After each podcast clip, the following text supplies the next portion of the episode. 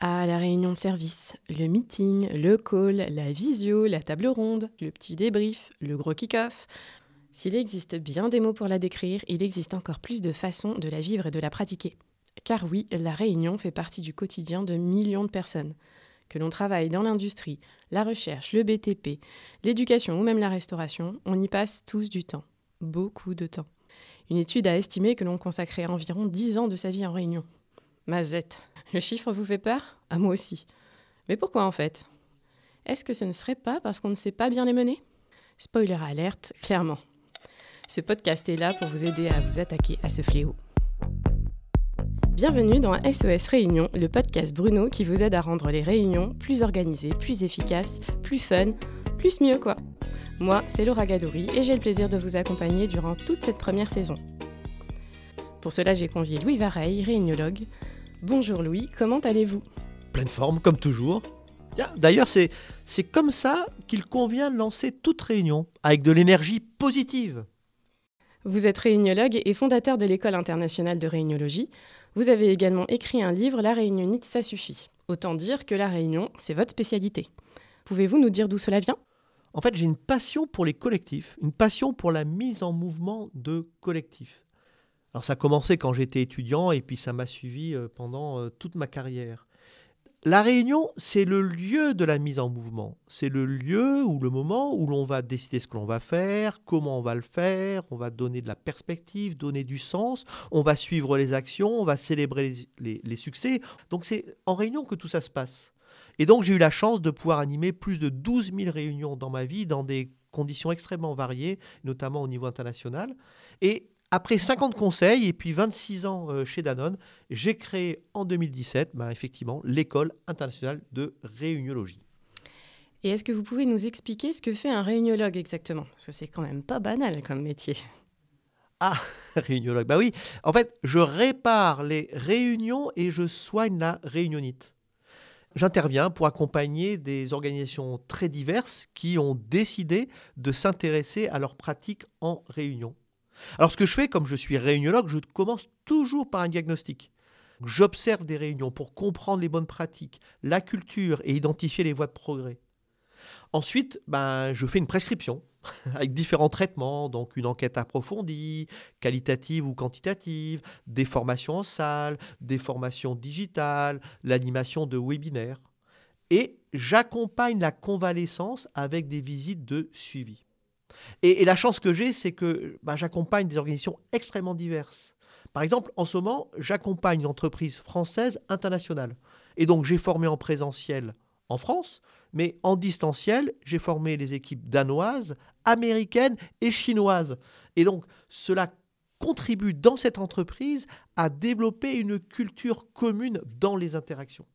Et puis en plus, bah, je pratique puisque bah, j'ai la chance de présider une association. Et là aussi, il y a beaucoup de choses qui se passent en réunion.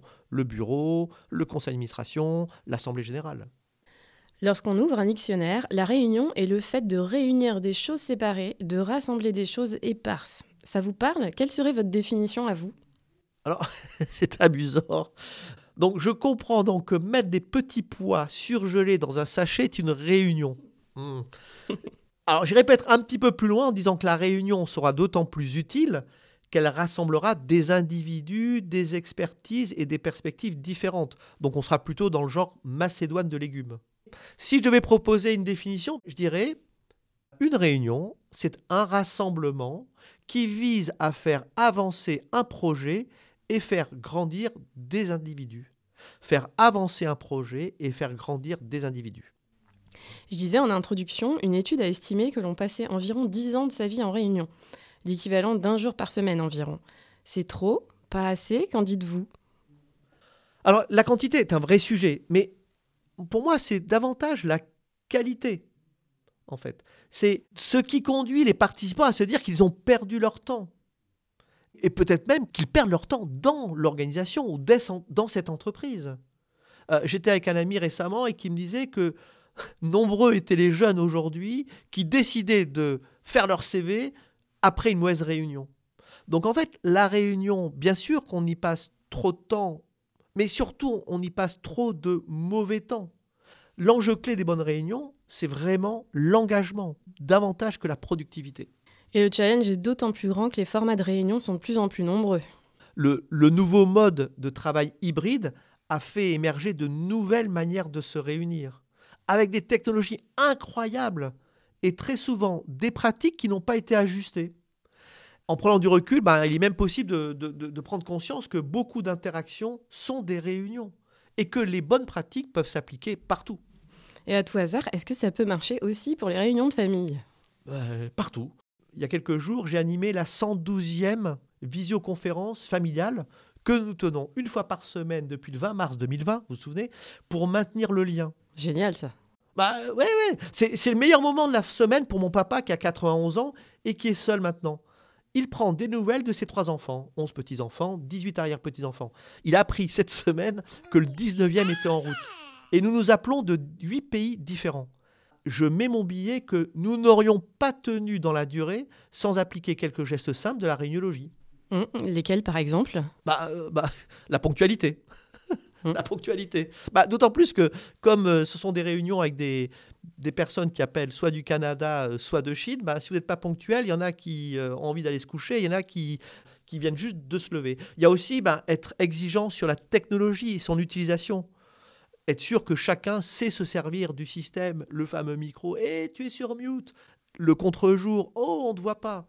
Puis, la manière avec laquelle aussi bah, j'essaie de faire tourner la parole en veillant à une équité de temps de parole, pour que chacun, dans ce moment un peu particulier, ait le sentiment qu'il ait pu dire ce qu'il avait à dire. C'est très vrai. Lors de la préparation de ce podcast, j'ai déjà pu mettre en application quelques-uns de vos tips. Et ça m'a clairement fait gagner du temps. Bah, euh, lequel, par exemple? Les comptes rendus de réunion. J'avoue, je n'en faisais jamais avant, alors qu'en fait, c'est vraiment pas sorcier. C'est juste un réflexe à prendre. Ouais, mais intéressant, effectivement.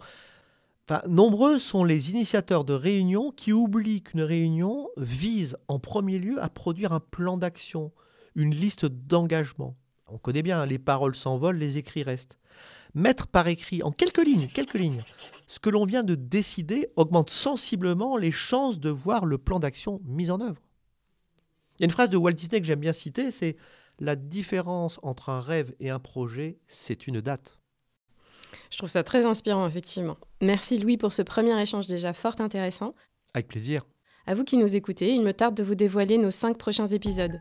On y parlera notamment de la problématique de la prise de parole, des réunions qui mélangent distanciel et présentiel, des fameux comptes rendus, de quoi nous faire tous un peu, voire beaucoup progresser dans nos pratiques de réunion.